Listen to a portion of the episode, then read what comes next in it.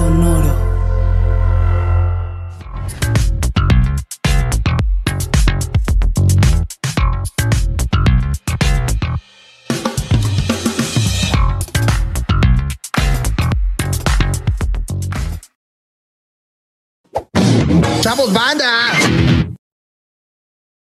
¿Qué tal mis estimados herejes? Bienvenidos a Herejes, el podcast, un espacio para conocer y discutir tópicos históricos, científicos, filosóficos, de actualidad y cultura popular desde el pensamiento crítico y la evidencia disponible, intentando siempre encontrar el humor y el punto medio. Amigos, qué felicidad estar aquí con ustedes de nuevo. Yo soy su amigo personal Bobby y me acompañan como siempre mis queridos abogados del diablo, eh, sex symbols, comenzando por hoy se ven mamadísimos. Si ustedes están viendo esto, eh, escuchando esto en audio, Sí. vayan a YouTube y ven qué mamado se vea mi querido, se, se ve mi querido Alejandro Vázquez Aspilicueta del Vasco. Estúpidamente mamado. Sí, eh, como que la camisita apenas se le cierra en el bracito, así. Lo que pueden hacer los filtros de cámara, ¿no? Lo que pueden hacer. Una buena toma puede, puede mentir mucho.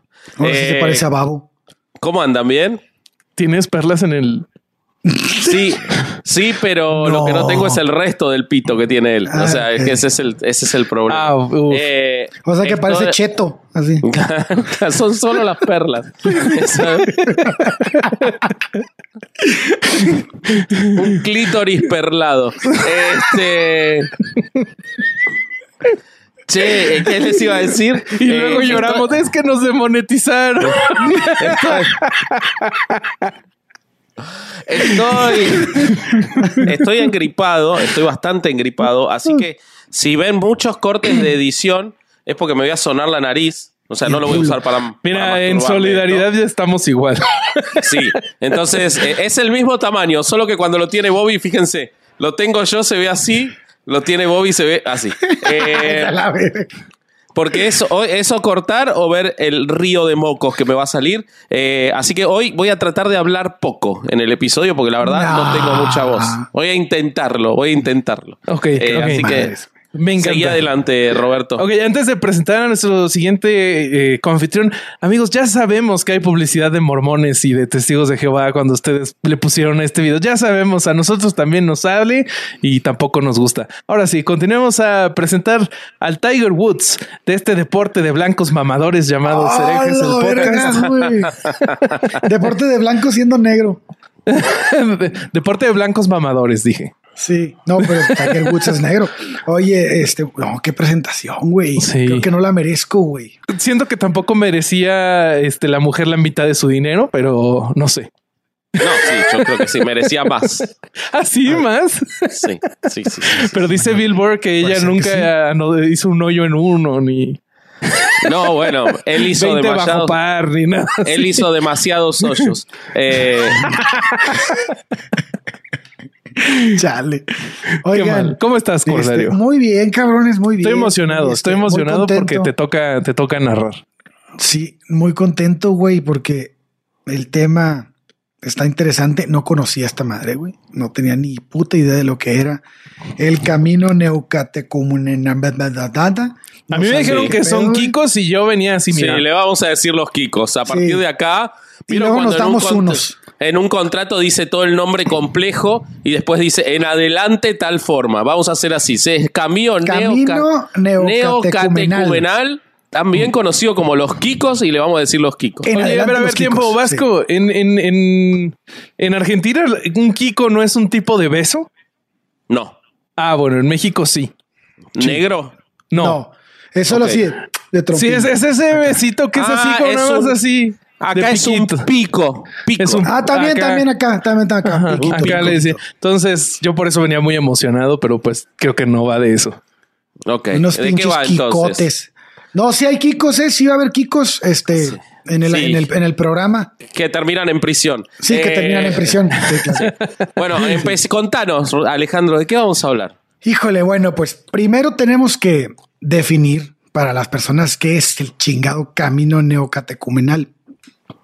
Bueno, la Iglesia Católica lo reconoce como un itinerario de formación post-bautismal al servicio de la parroquia. Eh, ¿qué Como un Opus Dei, más o menos. Mal, más o menos, pero el Opus Dei es una prelatura. Es, es distinto. Eh, pero bueno, para que A ver, que a ver, tú cuéntanos. Es, eh, según lo explica Don Kiko, que este, ahorita les voy a decir quién es Don Kiko. En los tiempos de la iglesia antigua existían muchos grupos paganos, eh, con, con lo cual, pues la gente que, que estaba apenas ¿no? entrando a la iglesia eh, era, era más difícil captarla. O sea, había que hacer más esfuerzo porque pues había un chingo de otras religiones, sectas y madre y media. Entonces se usaba eh, una especie de itinerario de formación para poder adoctrinar a quienes formarían parte de esta iglesia. Claro. Ese itinerario se llamaba catecumenado y quienes funcionaban como instructores se les conocía como catecúmeno. Sí, güey, a ver, esto me está sonando muy cercano al catecismo. ¿Tiene que ver? Exactamente, tiene todo que ver. A Tiene ver. mucho que ver. Tiene todo. Bueno, pues ante el actual proceso de secularización que pues obviamente está ocurriendo en el mundo, que no sé si sea correcto llamarle secularización o más bien que otras religiones y diversas sectas y creencias están apoderándose de, la, de muchos de los miembros, este, de las ideologías de los miembros que formaban la Iglesia Católica. Pero como la Iglesia se ha visto en la necesidad de revivir este, pues, este fervor por su doctrina, pues tiene que recurrir a instituciones antiguas. A este paso, eh, este, pues han ido trabajando con diversas, pues, ¿cómo le llamaremos? Organizaciones internas a, la religión. Y bueno, este, pues le han dado rienda suelta, como puede ser, hace rato hablaba con Vasco de esto, como puede podría ser el Opus Dei, como podría ser los Legionarios de Cristo, que si bien los legionarios son una congregación o un, o una, este, ya una organización más parecida a una, este, a una entidad sacerdotal, sí funciona con, con características. Sí, como fueron los jesuitas antiguas. históricamente también. Exactamente, exactamente. Que son, Para dime. eh, eh, eh, lo del Opus Dei, yo lo vería como el caso más concreto porque mientras el Opus Dei no perdió Totalmente. fuerza, los kikos estuvieron taponados. O sea, el Así camino es. neocatecumenal ahora contará su historia, pero hay que adelantar que también son españoles como el Opus Dei, Así es.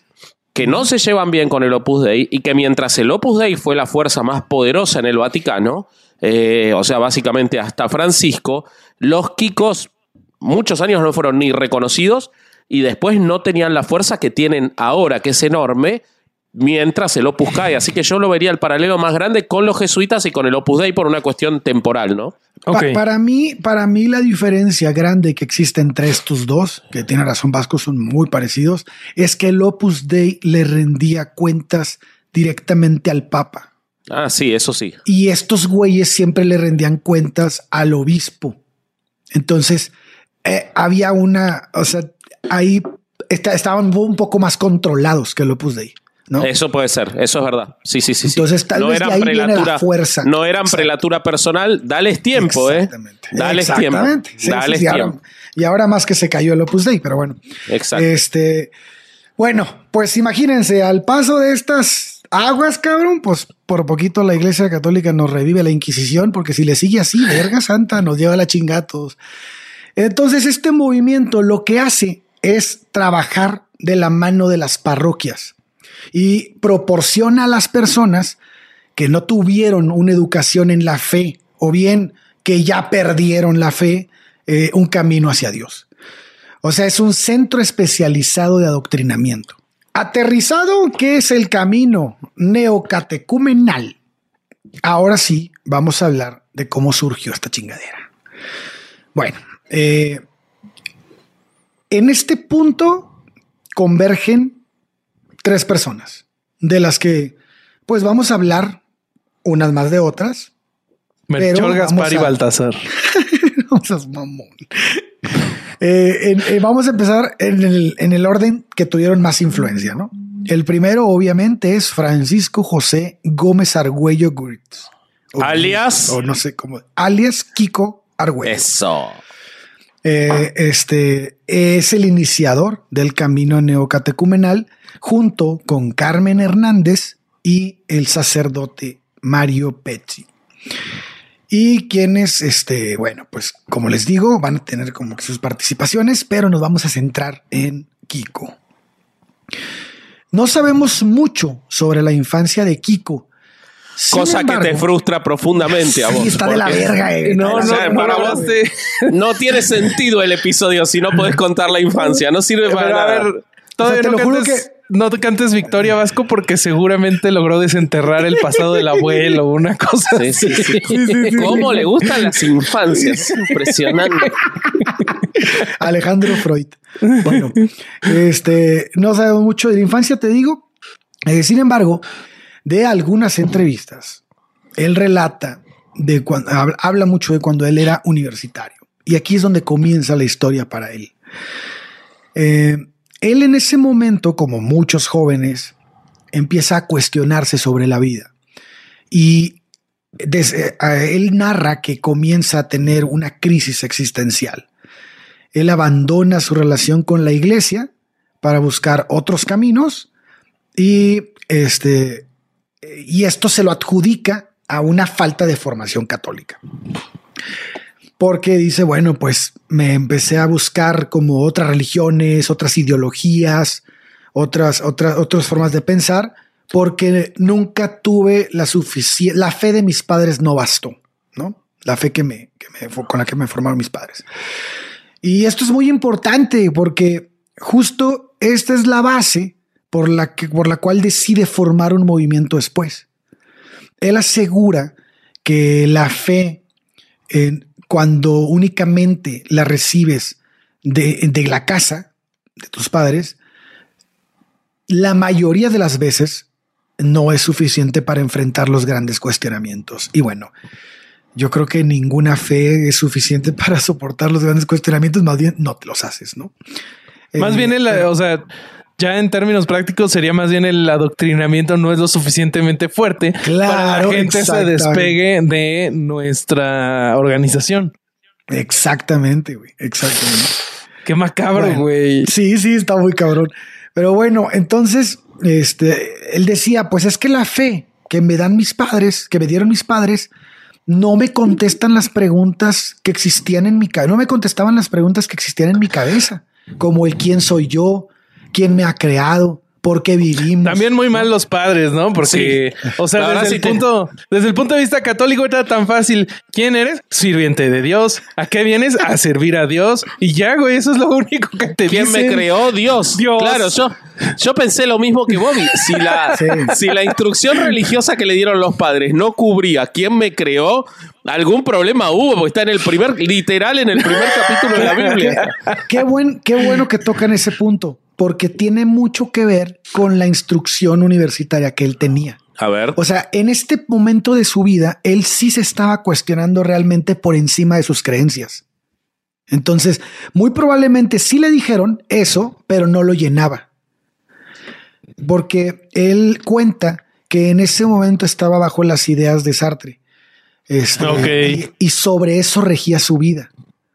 Y él comienza, este, a- a- ante esta forma de ver las cosas, pues él le comienza a ir bien, güey. Él era artista, era pintor y recibió este. eh, No hiciera como Sartre, seguro traía un cogedero este tremendo. güey. probablemente, probablemente, güey. Probablemente. Entonces, este güey decía que, bueno, en este momento él recibe, cuando está de pintor en, en esta parte de su vida, recibe un premio de reconocimiento nacional, güey.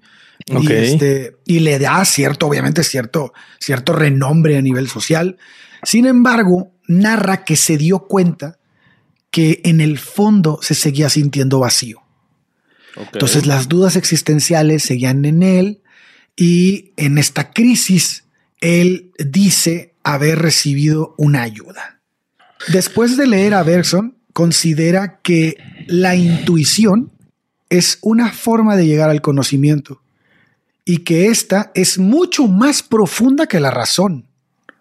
Entonces, esto lo lleva a considerar que su intuición de artista no aceptaba la idea de, la exis- de que la existencia fuera absurda, ¿no? Las ideas de Sartre. Y entonces concluyó que si el absurdo no es la verdad, hay una razón de ser. Y entonces dice, pues claro, alguien nos ha creado con un propósito. No sé quitar terrible, pero bueno. Totalmente. Entonces, este, ¿cuál creen que fue el siguiente paso de Kiko? Pues hablarle a ese alguien, güey. Ok. Y le dijo, este, pues dime, güey. O sea, ya creo en ti. Ya sé que existes en mi cabeza. Dime quién soy, qué tengo que hacer en la vida. O sea, en- Kiko no y- tuvo y- una aparición. No. Ok. No. Kiko no tuvo una aparición visual, sino que interpretó su pensamiento como la palabra de alguien más. Ok.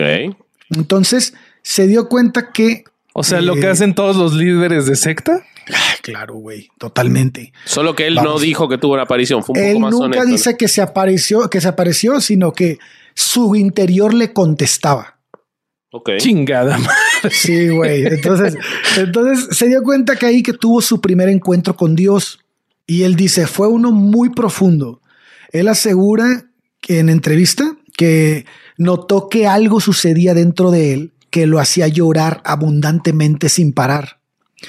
Él dice, me di cuenta que era como una persona que la han condenado a muerte y que en el momento que lo van a matar, le dicen, ¿sabes qué? Estás libre. Eso es lo que él siente cuando recibe el, el- el llamado o no sé qué chingado sintió en su cuerpo y, y que lo hacía llorar, ¿no? Sentía que él había estado condenado a muerte en vida y que de repente alguien le había dado la oportunidad de volver a empezar.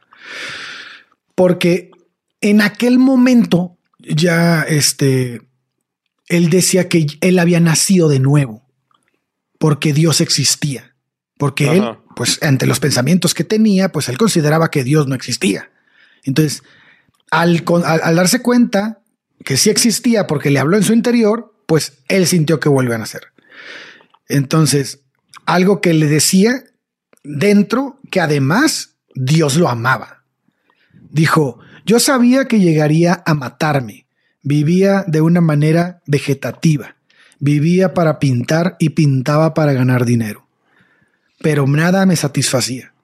Entonces, tarde o temprano, me pegaría un tiro. Ok.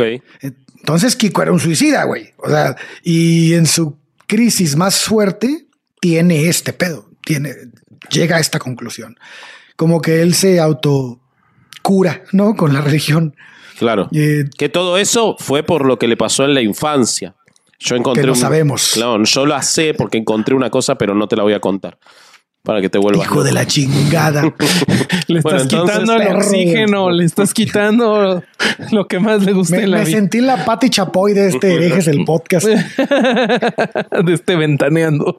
Sí, güey. Eh, bueno, pues él asegura que algo dentro de él, pues le decía, ¿no? Que Dios existía, algo que consideraba que él, él dijo en entrevista, yo consideraba que eso no venía de la razón, sino que tal y como dijo San Pablo, el Espíritu de Cristo da testimonio a nuestro espíritu desde dentro. Ok. Bueno, con este sesgo de confirmación que traía, Kiko aumentó la apuesta y dijo, no, a ver, Dios no solo me dice que existe, sino que, sino que me está diciendo directamente que yo soy su hijo. Wow. Bueno, sí. O sea, Bueno, es, de pues, estas, es de estas experiencias religiosas que y místicas que puede tener cualquier persona en el planeta independientemente de su religión Claro, o formación. O sea, los la gente, los musulmanes también las tienen, los budistas también los tienen, hindús, todos. No, no, fíjate, que está cabrón, pero a mí me parece todavía algo que nos, que nos dice todo el, el adoctrinamiento que sí tuvo. Porque lo que se está diciendo a sí mismo es lo que la iglesia católica te ya dice. le güey. había dicho, por pero se le activó. Es- se lo está repitiendo a sí mismo, se está convenciendo él solo, güey, ¿no? Por algo, Entonces- por algo en este, Arabia Saudita, cuando les habla Dios, no es el Dios de los católicos. Este, y acá, cuando habla Dios, no es Mahoma, obviamente, Sí. porque, Y- porque y este, esto que está el diciendo sesgo Vasco, es lo que crea esa, esa Claro, interpretación. Totalmente, y es justo la parte a la que voy, güey. Este encuentro profundo, Kiko dice que pudo haber considerado cualquier religión, budismo, Ay, sí. protestantismo o cualquier cosa. Casualmente Sin religión, embargo, eh, religión en la que la- lo criaron. Claro, sin embargo, descubrió, no dice cómo, solo dice que descubrió eh, que esa voz en su interior era la de Jesucristo, el Dios de los católicos. O sea, chaquetas mentales, güey. Pero bueno, entonces su siguiente paso fue correr a buscar a un sacerdote para decirle, oye, cabrón, pues yo quiero ser cristiano, güey. Y el sacerdote le dijo, ah, chinga, pues no estás bautizado, ¿o ¿qué pedo? Y yo, no, sí. Ah, entonces te vienes a confesar. No. Ah, chinga, pues entonces, ¿qué quieres, güey? No, pues yo, o sea, lo que él quería era dedicarle la vida al, al- al- al catolicismo, ¿no? Claro. Al cristianismo. Y entonces él, pues, este, le dice, no, pues, pues entonces vente para acá, güey, y te voy a meter a una, a una madre que se llama Cursillos y, y este, y te van a formar, ¿no? Como cristiano, y lo mete a, a cursillos de cristiandad y este, y bueno, pues termina ah, ah, puliéndose, ¿no? Todas sus creencias conforme los cánones marcados por la Iglesia Católica y pues llega a ser profesor de catequesis. Ok. Comienza a trabajar. Decís, llega a ser profesor de catequesis como si fuera un doctorado. Sí, sí, es un PhD. No, PhD. yo- no. Mis profesoras de catequesis, cuando yo tenía ocho años, tenían dos más que yo, más o menos. Este, y era, lo único que sabían era que tenía que adorar mucho a Dios. Alabaré, alabaré. Ese y era, convencer a los de enfrente. y convencer a los otros. Sí, mucho entusiasmo, eso era. Este, Sí, pero lo dijiste. Y las llegó a ser- canciones. llegó a ser profesor de catequesis. Aparte, te agarran un sábado o un domingo medio dormido. Es una. Sí, te Sí, crudo y la chingada. Sí, no, no, pará. Es a los ocho crudo. años, catequesis. Yo estaba crudo a esa edad, güey. ¿Por qué no lo dudo? ¿Por qué no lo dudo? No es cierto, güey. Bueno, Bueno, entonces- entonces, este güey empieza pues a moverse ahí con la iglesia, ¿no? A, a, este, a, a generar influencias, a, a conocer. Y bueno, recordemos que este cabrón era pintor, güey. Y además era un artista reconocido, o sea, sabía de qué chinga estaba hablando cuando se trataba de obras. Ajá. Y entonces comienza a trabajar con escultores y arquitectos del arte sacro. Y esto lo lleva a pues trabajar como artista dentro de la Iglesia Católica. Eh, es, es vinculado este, a una organización en la cual le otorgan una beca para estudiar y comenzar a hacer giras por el mundo, eh, haciendo trabajos que buscan, ¿cómo es la palabra? Buscan relacionar el arte sacro del catolicismo con el arte sacro del protestantismo. Ah, mira vos. Qué ¿Qué vínculos hay? Está muy interesante, güey. ¿Qué vínculos hay en donde se encuentran en el camino, no? Y haciendo esto, pues conoce un chingo de lugares, güey. Empieza a hacer, este, empieza a moverse por todo el mundo. Y en uno de esos viajes llega al desierto de los Monegros, que es un lugar cerca de Zaragoza, en España. Y este, y es en este lugar donde conoce a los hermanos de Folcau.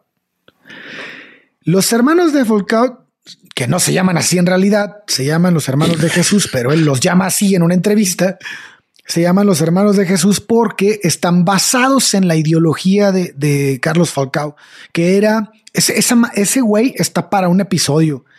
Charles de Falcao lo que hizo fue adoptar la, la, este, la el momento de Jesús cuando se va al desierto Ajá. y guarda silencio durante 40 días y todo este pedo, este, que es la cuaresma, ¿no? Y, y, y entonces adopta esto y lo lleva a su vida y él pasa el resto de su vida como un hermano contemplativo, güey. Pero no leyó Sí, que eran no. 40 días. Sino por el güey lo adoptó de por vida, güey. Ok, ok, ok. Y se Más va y se que muda a un desierto. y. Está bien loco este cabrón, güey. Estaría bueno para un episodio. Pero bueno, el chiste es que encuentra a los hermanos de este cabrón, que, que era una comunidad, este, en donde se llamaban los hermanos de Jesús, les digo, y eran personas que se dedicaban a la vida contemplativa y a la adoración a la Eucaristía. Este, bueno, pues retomando un poco el, el- este, este lugar o esta más bien esta organización estaba liderada o la, la había fundado un güey que se llama o se llamaba René Boimont. Ese cabrón era este, es el que recibe a, nuestro querido Kiko en la comunidad del, del desierto de los monegros. Y es importante esta parte de la vida de Kiko porque este, conoce la filosofía de Foucault, de y, este, y, y empieza a vivir en silencio, ¿no? Este, con, como lo que les digo de Jesús en el desierto. Y todo esto va acomodando un poco las ideas de Kiko. En ese lugar conoce a René Boimont y es que es el fundador de los Hermanos de Jesús. Y es importante este encuentro porque conoce la filosofía, la filosofía de Foucault, que era vivir en silencio como cuando Jesús caminó en el desierto. Entonces todo esto va acomodando de alguna manera las ideas de Kiko eh, hacia, hacia un rumbo en particular. Entonces, él sigue haciendo estos viajes, pero le toca ir a África. Y previo a ir a África, se va a su casa a pasar Navidad. Entonces, pues visita a sus papás y estando ahí, se encuentra eh, a la trabajadora doméstica en la cocina llorando. Y entonces le pregunta que, pues, qué pedo, güey, qué, qué chingados le pasó. Y ella se descose con él y le dice, no, pues sabes qué, metieron a mi marido a la cárcel. Este, resulta que el marido era alcohólico y que a él, y que le gustaba golpear a los hijos cuando se ponía pedo. Ok. Tenía- Entonces, eh, estuvo. O sea, era medio parecido a mí. Nada un más. poquito, un poquito. Sí. Sí, nada más en la tomadera. Sí, sí, sí. No, yo lo iba a dejar en misterio, pero está bien si lo quisiste aclarar. Además, este tenía nueve hijos, tú más tienes tres. ok, dame tiempo. ¡Hala! Bueno, Bueno, entonces. y entonces eh, el, el pez que lo meten al tambo porque estuvo a punto de matar a uno, güey. Y, eh, y este, y entonces pues ya, lo encierran. Y ella le pide ayuda y le dice, oye, no seas cabrón, güey. Es que mi hijo me cae ¿no? bien mal, entonces necesito que salga. Necesito que sí lo mates. no, le dice, no mames, pues es que échanos la mano, güey. Yo sé que tú le mueves esto de la religión y que hablas bien bonito. Pues de hablar con mi marido, güey, o, o tíranos un paro a nosotros. Y Era entonces- muy informal para hablar ella con él. Sí, sí, sí. Muy informal. Tiranos un paro. y le hablaba como religión. mexicano. Hablaba Sí, como muy mexicano. Raro medio tan pequeño sí. hablaba, habla Sí, ella, sí, ¿no? sí, era, Sí, sí. era una conversación de más, demasiadas atribuciones se tomaba, me parece. Me parece que sí. Sí, Bueno, entonces, después de ser tan infantilmente interrumpido, les, les- les cuento que él accede y va a la casa de la señora que se da cuenta que pues vivía en una zona muy pobre, muy pobre, extre- pobreza extrema. Y entonces este también se da cuenta de la situación que está ocurriendo en la casa. O sea, una cosa es que te cuente y otra cosa es verlo. no puedo creer que a la empleada que mi papá le paga salteado eh, un sueldo por debajo de la pobreza viva en una Viva zona de pobreza dijo. ¿Cómo puede con un marido Yo- alcohólico. Yo pensé que lo hacía de hobby. este, nueve pero hijos. no. Viven en la Yo pobreza. pensé ¿Qué que son? saliendo de aquí se iba al golf. Claro, qué shock. Lo peor Debe es que todo ser esto, excéntrica. todo esto que les estoy contando lo dijo en una entrevista a la verga, así como se Sí, sí, sin ninguna vergüenza. mamada, güey. Sin ninguna vergüenza. Entonces, bueno, pues ya este llega al lugar y dice, no mames, aquí sí están cabrón, sí viven bien pobre". Y entonces, este, pues, Entenao, dice, entenao. Sí, enterado, enterado. Entonces ya, este, pues se da cuenta de la situación, conoce al marido, güey. Y, y que, que, que- ah, que, que fue al día siguiente, güey, a verla. O sea, el marido salió el mismo día. A la verga. No, Ok. siquiera, ni siquiera lo tuvieron ahí nada. Le pegaste a tus nueve hijos, Sí, sí, te sí. tocan dos horas de cárcel. Y dije, te hijo la chica. Pero bueno, entonces ya lo conoce, habla con él y le dice, oye, no te pases de verga, güey. ¿Cómo es posible que hagas estas pendejadas? Y, eh, y entonces, este, eh, ahí es cuando él se da cuenta que tiene nueve hijos, la señora, que pues viven en- de la chingada, que no tienen ni qué tragar. Y bueno, en lugar de subirles el sueldo en su casa a la señora, entonces él decide ayudar al señor llevándolo a pláticas en cursillos. Ah, es lo que necesitaba. Sí, Claro. claro, claro. Sí, sí. Porque todos sabemos que la religión siempre le quita lo violento a la gente, ¿no? Sí, sí, sí, sí. Sí, sí. Nadie metido en la religión eh, tiene prácticas abusivas con niños. Nadie, Nadie. nadie. Ni Nadie. tampoco las justifica. No, tampoco. Entonces, Bueno, para no hacerles el pinche cuento más largo de la familia de la señora, este, el espectáculo de miseria, como lo nombra él en la entrevista, la hizo, hizo que se pusiera las pilas. Así que, pues llevó al marido a los cursillos estos que les cuento y logró que este cabrón dejara de beber por un tiempo.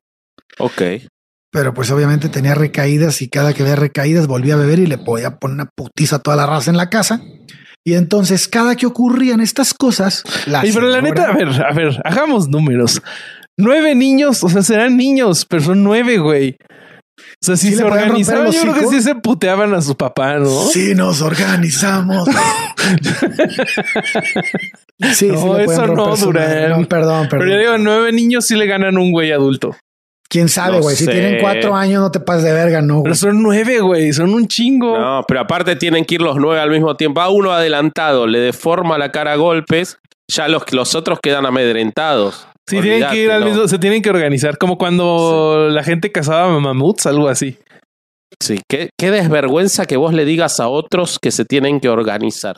O sea, es- Un- la impunidad Bueno, si yo fuera uno de esos niños, si yo fuera uno de esos niños, se me olvidaría y no iría a la putiza del papá. Deja, claro, me quedé dormido. Ay, chale, carnales, no llegué, perdón. no llegué. no no sé. El tráfico, el tráfico, el tráfico de Ciudad de México. Bueno, entonces Oye, niño Roberto, esta no es tu casa. Puteándome un señor Le pega desconocido. Bueno, el chiste es que cada que había putazos, pues le hablaban a don Kiko, ¿no? Oye, cabrón, ven, güey, porque pues a ti es el único que este cabrón escucha, güey, no seas cabrón, ayúdanos. Entonces ahí iba. Y entonces pues ya se volvió como muy, como una, como una, este, ¿cómo le llamaremos? Como una tradición ir a casa de la señora. Y entonces, este, pues, como le digo, cada que había una nueva tragedia, pues tenía que presentarse. Y Dios me está llamando para que yo me vaya a vivir con esa familia, para que este hombre no se emborrache más. Eso fue lo que dijo. Creo que se lo va a putear él también. Entre los dos se puteaban a los niños. No mames. Bueno, pues estando en casa, Kiko narra, en casa de la señora, Kiko narra, o sea, se fue a vivir con ellos. Ok. Él dice, no mames, ¿sabes qué? Pues es- me hablan demasiado, gasto mucha gasolina, ir y venir, mejor me quedo a vivir aquí. Entonces le ponen un pinche catre ahí en la cocina y se queda. Y güey se queda. Eh, entonces, estando en ese catre, güey, en esa casa, él dice que tuvo un, un encuentro muy cercano con Dios. Y el más, uno de los más importantes de su vida, o sea que tuvo varios. Descubrió, Ahora, ¿ves por qué Dios nunca resuelve ninguno de los problemas que hay? Está en la cocina de la casa esa donde el tipo le pega a los nueve hijos, ni siquiera logra detener que le pega a los nueve hijos. ¿Qué puede hacer con la masacre de Ruanda, Dios? Está Sí, no. perdiendo el tiempo. Sí, sí. Seguro que estaba en la cocina para aparecerse, para que, a, a que Jesús se aparezca en una tostada o algo así. Esa era toda su misión ahí. En el culo de un perro, sí. También, sí. Sí. Bueno, entonces, Ya también estaba cabrón que hubiera cocina, porque si hay cocina, quiere decir que la casa no está tan chiquita. ¿No? dormían seis en la cocina. Ah, la verga, no, Por bueno, lo menos el, el Kiko dormía en la cocina. El Kiko dormía en la cocina. Y entonces, este, él, estando en la cocina, acostado en el catre, dice que eh, él empezó a contemplar el sufrimiento de los inocentes. Y aquí se viene un tema, güey, que hemos hablado ya en Herejes el podcast. Porque él dice que entre toda esa comunidad viviendo en la miseria, todo fue muy claro para él. Las enseñanzas que la religión le había depositado a lo largo de sus años en su cabeza, eh, volvió pues más claro todo. Fue cuando recordó unas palabras que le había dicho el Espíritu Santo. O sea, aquí ya Kiko valió verga, ¿no? El Espíritu Santo le habló al oído Ok. Y le dijo, en todo dolor y sufrimiento de las personas está la presencia de Cristo crucificado. No, el Teresa de Calcuta. Exactamente, güey. Exactamente. Entonces dijo, cuando Cristo venga de nuevo, me gustaría que me encontrara a los pies de los pobres que están crucificados por el sufrimiento. Ok. Entonces dejó todo y decidió marcharse a vivir con los más pobres. Así que se muda al barrio, a un barrio llamado Barracas de Palomeras de Madrid, y ahí comienza a predicar. También es ahí donde conoce a Carmen Hernández. Uy, Carmen Hernández, fundamental. Sí.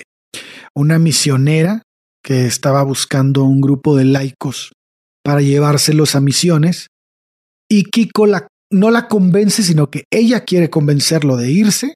Y Kiko le dice, pues mejor quédate aquí primero para que veas cómo está el pedo. Claro. Y ella consigue una casa y se queda ahí.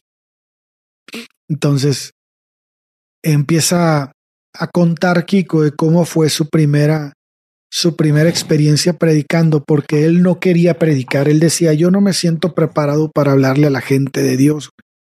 Ajá. Y, él, y, la, y la gente que estaba ahí, él dice que le decía, no, Kiko, sí, háblale, esto eres una verga, güey. Entonces, pues ya sabes, ¿no? Entonces el güey este, empieza como que a intentarlo. Y en una dice, no, ¿sabes qué? No puedo, güey. Yo no soy sacerdote, yo no soy nada de eso y pues no, no tengo la capacidad para predicar la palabra. Nunca tuvo la tentación de meterse al sacerdocio el tipo. No, yo creo que este, le gustaba mucho coger y no sabía que los padres cogían, güey. Claro. Sí. Entonces, Me Es gustaba que coger con mayores de edad. Entonces dijo, no, no puedo ser cura. lo mío es de este lado, claro, güey. Claro. Sí. Sí, sí. Entonces, bueno, pues este, el cabrón empieza como que te digo que a, a hablar. Esta comunidad estaba llena de gitanos, güey. Entonces, los gitanos le decían, eh, cabrón, no mames, güey. Bueno, había un gitano en particular que era como el líder de una bandilla ahí, que le dijo, güey, quiero que le hables a mi gente, cabrón. Entonces se lo lleva ahí. A- él no quería, pero se lo lleva ahí. Y entonces es la primera vez que la comunidad lo cuestiona. Y es una señora que era como la líder. Y le dice, a ver, ¿tú has visto de lo que estás hablando? O sea, ¿tú has visto a Dios? ¿Tú has hablado? ¿Tú has esto? ¿Tú has el otro? No, pues no. Ah, entonces vete a la verga. güey. Cuando lo hagas, vienes y nos cuentas. Claro. tan fácil que era Entonces- mentir y decir, no, sí, señora. No, pero como que sí lo impulsa, lo, lo, este... Lo, se- se- Lo se le- desafía. Sí, sí, lo desafió y como que le temblaron las patitas, güey. Entonces, este dice que por primera vez eh, se dio cuenta que el miedo más grande de la gente que no cree en Dios es la muerte. Ah, porque el de la gente que cree en Dios no es la muerte. No, porque la gente que No. cree en Dios cree que se va a ir a un lugar después de la muerte. Sí, Y le tienen un cagazo. Después dicen que están contentos, pero tienen un. Por eso sí, lo sí, inven- se cagan Por eso, miedo. por eso inventaron a Dios para empezar. Así que, pero me mata, me mata que es el de los que no creen en Dios, el miedo a la muerte. Pero está bien cabrón porque dice el güey, como me di cuenta, y esto lo- no, no se lo, no, no lo leí de otro lado, lo dijo el cabrón en entrevista. Cuando yo me di cuenta que lo que más influía en las personas era el miedo a la muerte, utilicé eso. Ah, mira. Sí, le valió verga. O sea, así lo dijo. Entonces, este, como Cristo venció a la muerte, nosotros tenemos una muerte on- óntica, ¿no?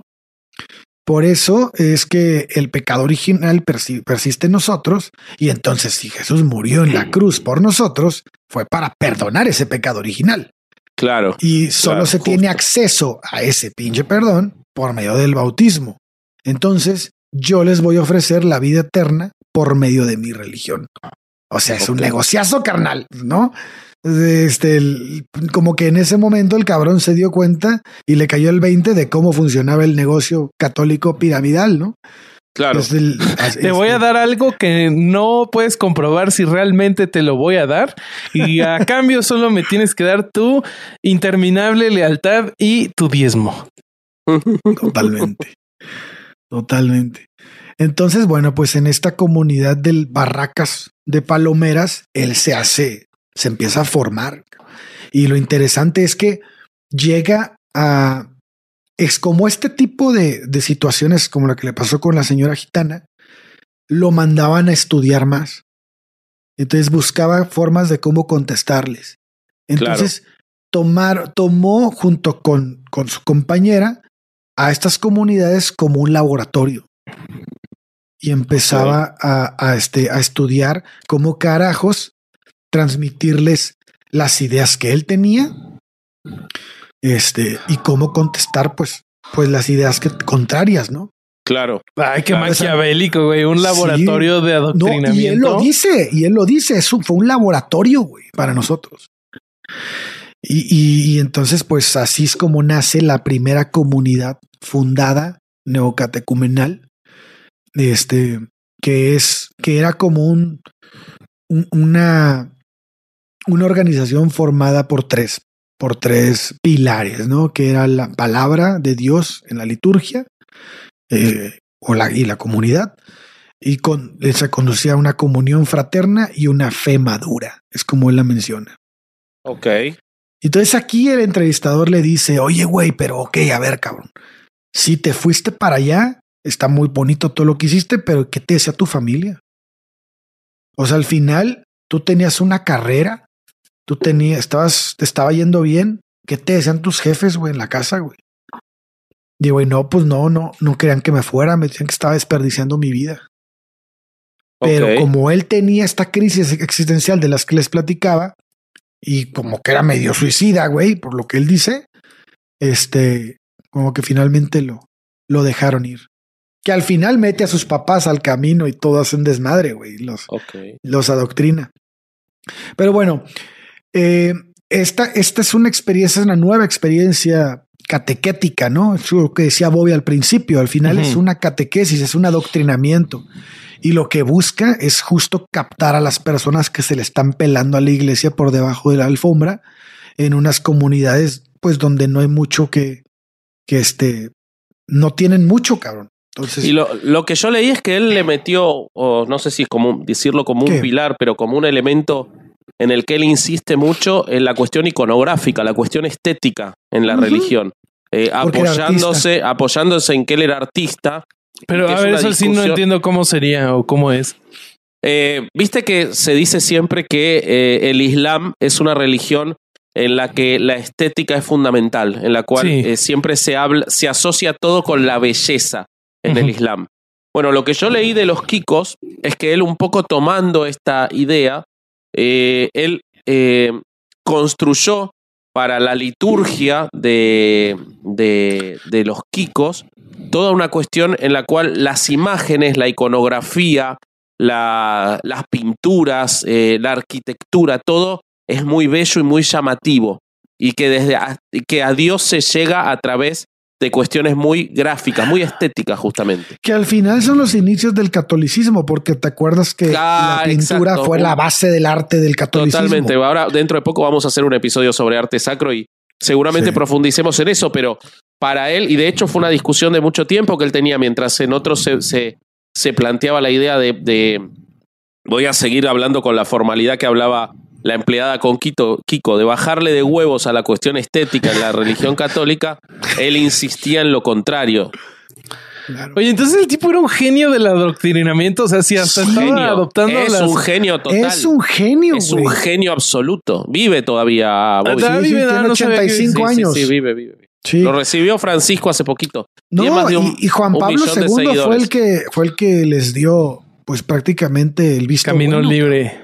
Sí sí, sí, sí, porque después de formarse esa primera comunidad entre, entre pobres que, que, tenía Kiko y Carmen, ellos van a ser invitados por, por algunos párrocos de Madrid para este, pues a llevar a sus parroquias esta experiencia que tenían, ¿no? Entonces, porque las parroquias empiezan a decir, oye, cabrón, pues fíjate el éxito que están teniendo estos güeyes ahí. Sería bueno implementar Yo quiero de eso. ese trabajo en la parroquia de cada uno de nosotros, ¿no? Y esa es la razón por la que empiezan a crecer un chingo, porque el éxito que tiene él adoctrinando, pues lo quiere todo el mundo, cabrón, porque entre claro. más gente vaya a la parroquia, más lana depositan en los cepos, ¿no? Uh -huh. Y bueno, pues esto lo lleva a Roma, ¿no? Sí, que es incalculable. Entre paréntesis, el dinero de los Kikos es incalculable. No, no, no, increíble. Millonada, no se declara, no dicen la plata que tienen, pero es impresionante el dinero que manejan. Que, que no se te haga raro que la mayoría de ese dinero entre las arcas del Banco Del Vaticano, güey. Sí, por supuesto. Sí, no, no, Pero no es que por tengan cómo lo dices, supongo, Por por, cómo va la historia hasta ahorita, supongo que también la mayoría de ese dinero viene de gente bien pobre, ¿no? Por supuesto, por Qué supuesto. horrible, El- güey, porque son así. No, sí, claro. O sea, la, la, a ver, las este generalmente la- los grandes santos o los grandes las grandes organizaciones o las vírgenes que más lana recaudan, la recaudan de los pobres. La Virgen de Guadalupe, ¿cuánto crees que recauda al año? O sea, es una mamada y la mayoría es de los Ah, pobres. pues lo platicamos, ¿no? En ese Sí, güey. bonito Entonces- episodio. Eh, entonces, generalmente, pues es de esta gente, ¿no? Eh, Totalmente. Y bueno, pues te digo que llegan a Roma después de este tipo de, pues, de este trabajo que están haciendo, que la verdad es que dentro de su chamba, pues lo está haciendo bastante bien. Y, y entonces Roma, pues le dice, oye, ven para acá. Y le dice, ven para acá de la mano de Monseñor Torreggiani. Él es el fundador del Instituto de Siervos de, la- de la Iglesia. O fue. Este era una congregación de sacerdotes que se dedicaba al pastoral de marginados, gitanos, inmigrantes. O sea que tenía un chingo que ver con este cabrón. Claro. Y que, pues, este, ah, bueno, no sé si lo sabían, pero Torrellani actualmente está en proceso de beatificación. Ok. Y bueno, Torrellani conoce a Kiko y a Carmen en Ávila, en España, y asistiendo a una de las catequesis que impartían en la, en la parroquia de Santiago. Estamos hablando más o menos del 66, 67. Ok. Entonces eh, empecé pues a reconocer no el talento de Kiko y de Carmen y este y a ver la respuesta a la pues necesidad de evangelización de los más alejados, ¿no? Que es captar las almas que se han ido saliendo del catolicismo. Entonces, pues los invita, se los lleva y este van acompañados de un sacerdote eh, de Sevilla. Ok. Entonces, bueno, pues ya este, empiezan a, a tener esta relación con mandos un poco más altos, ya están en Roma. Y este, y antes de emprender este viaje, se encuentran con el entonces arzobispo de Madrid, Monseñor Casimiro Morcillo, quien había tenido una pues cierta relación con Kiko y Carmen en las, en las barracas y habían este pues apoyado para continuar el, el trabajo que estaban haciendo. Y él es quien le, Morcillo les entregó una carta de recomendación para el vicario del Papa en Roma, ¿no? el cardenal Ángelo del Aqua.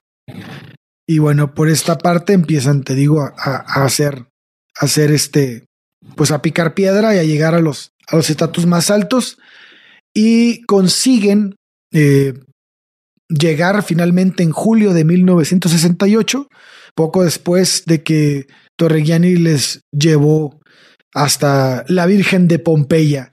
O sea, como que ya los traían pues dando el rol, ¿no? Ya los, ya los traían. ¿Ya, ya hacían gira? Sí, sí, ya hacían gira y este y empiezan a hacer ruido, güey, a hacer de, cómo funciona su trabajo. Este ruido llega a tal con tal fuerza que en el Concilio Vaticano II, este, que ya para estos años quedó quedó este bien, que fue en el 64, no a finales del 64 cuando no, como 65, 66, cuando ya queda establecido. Entonces el Papa dice, estos cabrones son producto del Concilio II. ¿Por qué? Porque están trayendo a la, a la actualidad las bases de lo que era la iglesia en la antigüedad. Claro. Y entonces, pues, que era el adoctrinamiento férreo. güey. Es el- Sí, sí, a mí me llama mucho la atención cuando leí un poco por arriba, no, no leí toda la Ajá. historia como vos, pero sí me llamó mucho la atención eh, y se justificaría como Ratzinger, si bien Juan Pablo es el primero que les da como determinada entidad y los recibe, Ratzinger luego es el que eh, va a sus actos y, y, eh, o sea, tiene, él, logra acercarse a todos, ¿no? Y mucho más a Francisco. Pero a mí lo que me llamó la atención es cómo la iglesia, a muchas instituciones que pretendieron mantenerse en la iglesia antigua, como los lefrevianos, como los de Palmira, eh, en fin, a varias instituciones europeas, los expulsaron. Y sin embargo a este no. Y me doy cuenta que la única diferencia que tiene esta de los otros es que este no era un sacerdote. Entonces no les hacía una lucha de poder directa. Ah, mira. No, no, y, además, y además, al no ser un sacerdote y ser parte de una comunidad, les hablaba el tú por tú a la gente, güey. No, no, pero más eso por eso va a otro lado, porque los lo- a lo que yo voy es a que esas otras instituciones podían hablarle al tú por tú, pero planteaban eh, no reconozco al Papa, se metían en la cuestión política en la cual este muy Ah, inteligentemente no se metía. Entonces, este creció adentro de la iglesia, mientras, pese a que en cuanto a las ideas, eran las mismas, era volver a una iglesia más básica, más eh, sanguínea, más de la fe desde lo carnal, desde lo estético, desde la palabra casi textual de la Biblia. Una Pues cosa... eso a- en el Opus Dei también aplicaría, ¿no? Mm, no, no tanto, no tanto. De hecho, eh, lo que hizo eh, el, el fundador de, del Opus Dei fue hacer una nueva eh, idea en cuanto a la importancia del trabajo, que es muy moderna y muy capitalista. No, no, no, pero en cuanto a no asaltarse las estructuras establecidas de, de la iglesia y Dios. Sí, sí, lo que pasa Es es, que eso el- para mí el Opus Dei fue creado para saltárselas. Claro, y es porque- una congregación, es diferente. Pss, no- nadie, lo, nadie lo revisaba, güey. Entonces le valía madre todo. Sí. Y estos güeyes sí estaban revisados, estaban súper controlados. Ok, ya. Bueno, entonces, Entonces, gracias a eso fue que eh, lo que Vasco dice tiene un chingo de sentido, güey. Gracias a eso fue que empezaron a ver los frutos directamente hacia la iglesia. O sea, no, Mm. no, no pasaban por una congregación antes, güey. claro. Bueno, pues este, lo que les estoy platicando es del 74. El Papa Pablo VI eh, concede una audiencia a las primeras comunidades neocatecumenales y reconoce el camino como el fruto del Concilio Vaticano II. Él les dice, he aquí los frutos del concilio. Vosotros hacéis después del bautismo lo que la iglesia primitiva hacía antes. El antes o después es secundario. El hecho es que vosotros miráis a la autenticidad, a la plenitud, a la coherencia, a la sinceridad de la vida cristiana. Y esto tiene un mérito grandísimo, que nos consuela enormemente. Cuánta alegría nos dan con su presencia y actividad. O sea, no mames, les estaban dando todo sin Están exigirles logrando lo que nosotros, por las cosas que ya estábamos haciendo, eh, no estábamos logrando. Así es.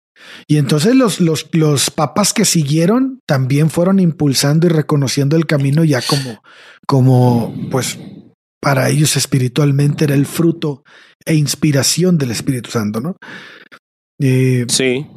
y bueno, sí, de pues, hecho, eh, Juan Pablo, te agrego datos puntuales de los otros papas. Juan. Pablo II les reconoció el particular don del Espíritu, Espíritu Santo para los hombres de nuestro tiempo. Eh, Benedicto XVI eh, aprobó sus estatutos en una ceremonia en la que fueron 7.000 neocatecumenales. Y bueno, como decíamos, eh, Francisco estuvo, por ejemplo, en la celebración de los 50 años del camino neocatecumenal en Roma, a la que fueron casi 200.000 personas, ¿no? Wow. del millón Así de es. seguidores que tienen los Kikos en todo el mundo. ¿Y por es. qué? Bueno, no sé si, si, si siga el relato, pero después ojalá nos cuentes por qué esto no es el mainstream del catolicismo. En España lo es, ¿eh? Ok. Sí, sí, en España sí lo es hoy en día. Para mí, para mí lo que le decía Vasco hace rato que no estábamos grabando es este tipo de organizaciones es la forma en la que la Iglesia Católica regresa a sus orígenes más primitivos sectarios. güey. Ujú. Algo porque que no lo Benedicto puede hacer, amaba, güey. por otro lado. Ajá, porque al ser tan grande, tan, tan este, popular, como tú lo dices en un episodio, Bobby, tuvo que abandonar estas formas Para abarcar todo, ¿no? para abarcar más. Y entonces tiene estos brazos en donde, como el Opus Dei, como los mismos legionarios, como el, el camino neocatecumenal, que retoman estas ideas primitivas y te tratan como en los inicios. para captar gente. Y yo creo que entre más pierdas una hipótesis, pero creo que entre más pierdas seguidores, más, más va a buscar este tipo de cosas. Decir que es una teoría, así se vuelven locos en los comentarios. Decir es una teoría. Es que Vasco no sabe la diferencia entre hipótesis y teoría. Decir que un abrazo a Damián, que, es un gran, gran seguidor y siempre nos comenta, nos hizo reír mucho. Pero es que, a ver, a ver, Damián, también hay que llegar al punto en que una cosa es teoría científica y otra simplemente claro, lenguaje coloquial. exactamente, lenguaje coloquial. Sí, sí, sí, Un abrazo grande. Pues, bueno, pues entonces. bueno, están estos, este, los papas así los tratan. Juan Pablo I, eh, sí es Juan Pablo I el que murió rápido, ¿verdad? Sí. Juan, Pablo I también. Express. Del Papa Express. también tuvo este. Eh, era también, también acogió a, Kiko y a Carmen eh, al comenzar el camino en su diócesis cuando era patriarca de Venecia. Ah, mira. Juan Pablo II impulsó y fortaleció y facilitó el desarrollo de esta iniciación cristiana de adultos. Él propició nuevas modalidades misioneras y vocaciones vocacionales, este, como las familias en misión y la formación de los seminarios diocesanos misioneros Redemption's Matter. Este tuvo Juan Pablo, como sabemos, tiene un chingo que ver en todo lo que es una mierda. Entonces, pues, también metió sus narices. Este, de hecho, cuando vino a México, estuvo rodeado de jóvenes del camino neocatecumenal y, y bueno, pues este mm, hizo todo lo que, lo que pudo por ellos. También está la aprobación de los estatutos de Benedicto XVI, como lo decía Vasco. Y bueno, pues el nuevo impulso se dio con el Papa Francisco, ¿no? Hoy eh, doy gracias al Señor por la alegría de vuestra fe y por el ardor de vuestro testimonio cristiano. Gracias a Dios. Os doy las gracias por todo lo que hacéis en la iglesia y en el mundo, dijo el Papa Francisco en la primera audiencia con los iniciadores y los hermanos del camino en 2014. Entonces, pues a la iglesia le conviene Sabemos que el camino neocatecumenal hoy en día, bueno, Carmen ya falleció, falleció el 19 de julio del 2016, que este, pero pues Kiko Argüello ahí sigue dando patadas de ahogado, bueno, ni de ahogado porque le estoy yendo de huevos, pero este, pero bueno, es una comunidad de patadas de viejito. Mande que sí, güey. Sí, sí, sí. Una comunidad de 21 mil. No, tiene comunidades, tiene 21 mil 66 comunidades. Sí. 1.366 diócesis, 6.293 parroquias y 135 naciones. Más de un millón de seguidores. Tiene, sí, tiene seminarios Redemption Matter 121, seminaristas 1900, presbíteros formados 2950, familias misioneras 1000 evangelizando y 210 en misiones de gentes en 62 naciones. Eh, hay 800 eh, este, reforzando y sosteniendo el camino de fe, 800 en varias, en, varias naciones y familias en equipos itinerantes 300. A su madre. Es un movimiento gigante, cabrón. Gigantesco. tan, tan gigantesco es, perdón, Ale, que como te comentaba afuera de, afuera de la grabación, hay quienes consideran que le pelea mano a mano, al menos en Europa y en, en partes de Asia, el lugar de ser la figura católica más importante del siglo XXI, Kiko Argüello, eh, por encima del Papa Francisco. Ahora su trascendencia es gigantesca y por algo Francisco lo tiene al lado bien cerquita en todas las reuniones eh, porque sabe la gente que lleva. Eh, vos, Ale, ¿encontraste en tu investigación alguna cita de las cosas tan interesantes que ha dicho este hombre? Eh, hay varias, hay varias. Este. ¿Querés que te lea una? A ver si a Yo, sí, yo sí, quiero saber las opiniones de este señor. Dijo esto. Matt habla sobre la sociedad no moderna europea. Matan a los ancianos con eutanasias, pero mientras tanto hay homosexuales por todas partes los jóvenes se suicidan, hay 300 millones de abortos en China y los padres tienen solo dos hijos, eso habla en el mundo, cuando por la paternidad responsable que dicen los curas deberían tener 11 o 12 los que Dios mande.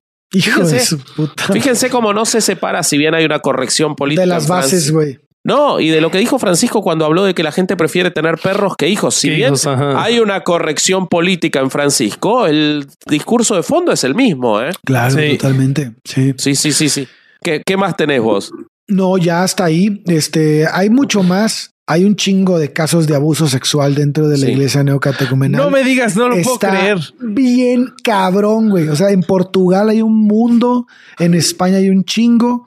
Este, por ser una, es, es, este, hay varios sacerdotes, incluso hay ya. Por suerte este, hay uno con condena de prisión, si querés te agrego. exactamente, Si querés te agrego, que se llama Antonio Lax Zapata, eh, sacerdote, al cual fue probado que abusó de forma continuada de un niño de 13 años entre 2014 y 2015, cuando dirigía locura. la parroquia de San Juan Bautista de Yecla. Eh, el condenado, este hombre, se aprovechaba de que era eh, amigo de la familia, lo típico de estos abusadores, tanto en la iglesia como fuera de ella.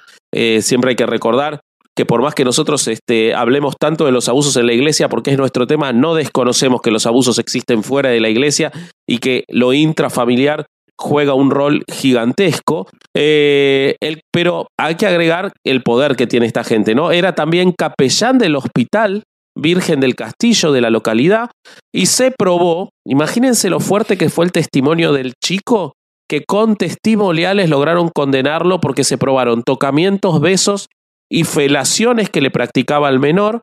Eh, el niño dio todas las declaraciones, siete años de prisión le dieron y hay que valorar algo, pero yo no sé si no es por las peleas internas eh, que hay entre los Kikos y el resto de la iglesia, pero quien inició la denuncia para que este tipo fuera preso fueron curas de otra diócesis, de, eh, ya les voy a decir de dónde era, bueno, no importa, de otra diócesis porque el chico abusado lo fue a contar a otra iglesia y entonces el cura lo denunció.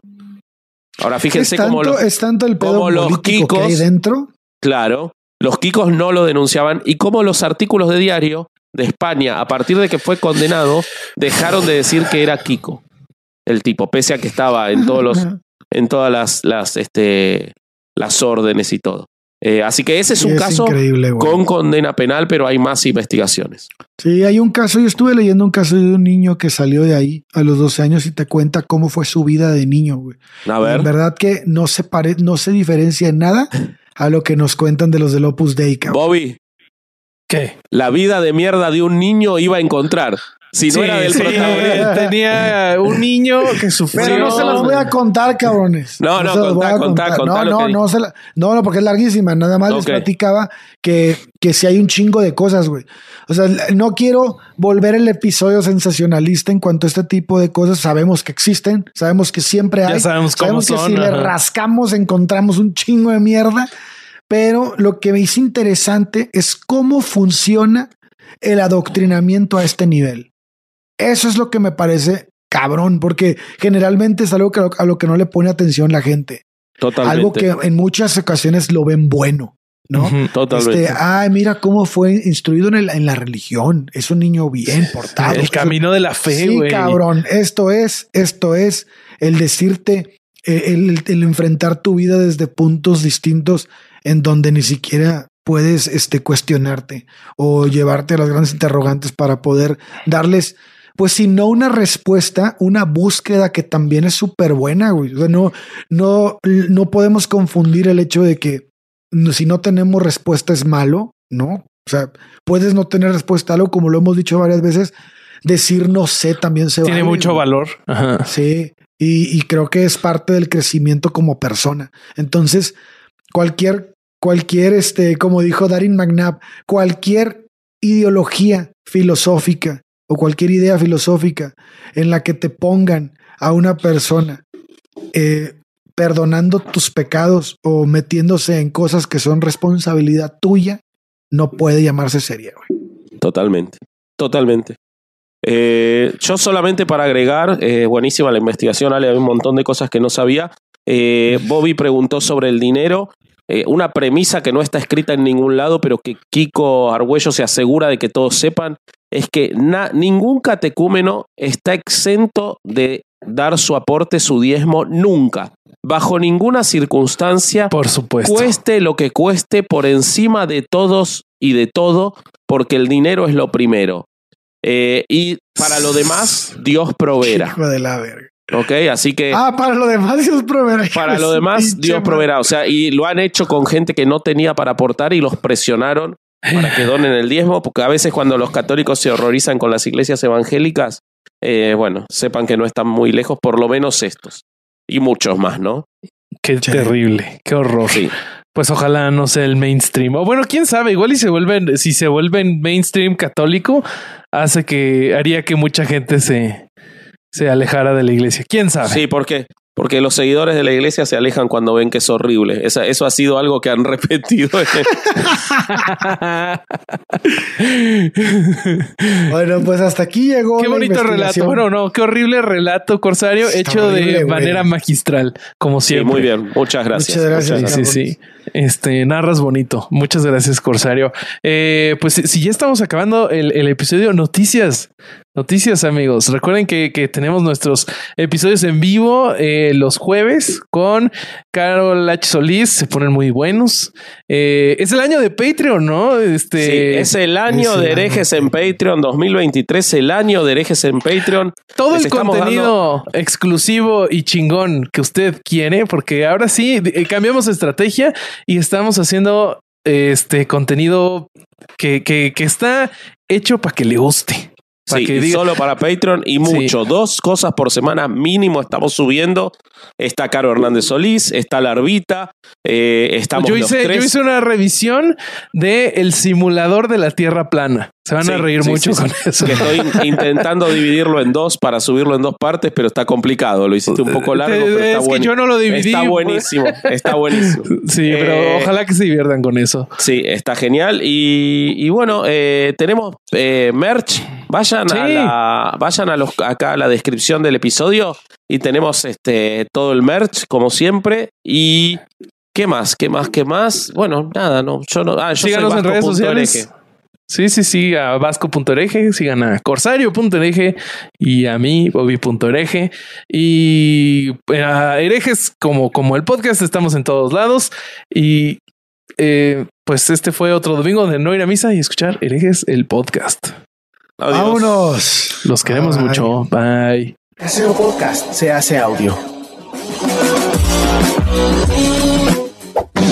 ¡Chavos, banda! ¿Qué tal, mis estimados herejes? Bienvenidos Para, a para, Hereje- para, para. Me estoy ¿Qué comiendo un caramelo. Ay, eres como Durán. Sí, güey. O sea, yo podía seguir leyendo esto sin problemas. Y. ¿Qué te pasa, güey? Ese es el sonido más señor que has producido.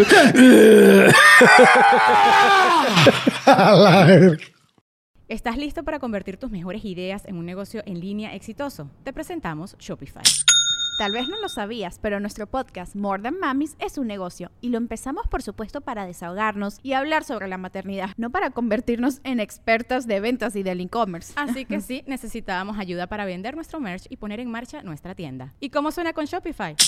Llegó otra venta. Shopify es la plataforma de comercio que está revolucionando millones de negocios en todo el mundo. Ya seas un emprendedor desde tu casa o desde donde sea, Shopify es la única herramienta que necesitas para iniciar, administrar y hacer crecer tu negocio sin dificultades. Con Shopify puedo gestionar pedidos, envíos y pagos desde cualquier lugar, brindándote toda la información y estadísticas de tus ventas al detalle. Regístrate para un periodo de prueba con tan solo un dólar al mes en shopify.com barra sonoro, todo en minúsculas. Ve a shopify.com barra sonoro para llevar tu negocio al siguiente nivel. Shopify.com barra sonoro.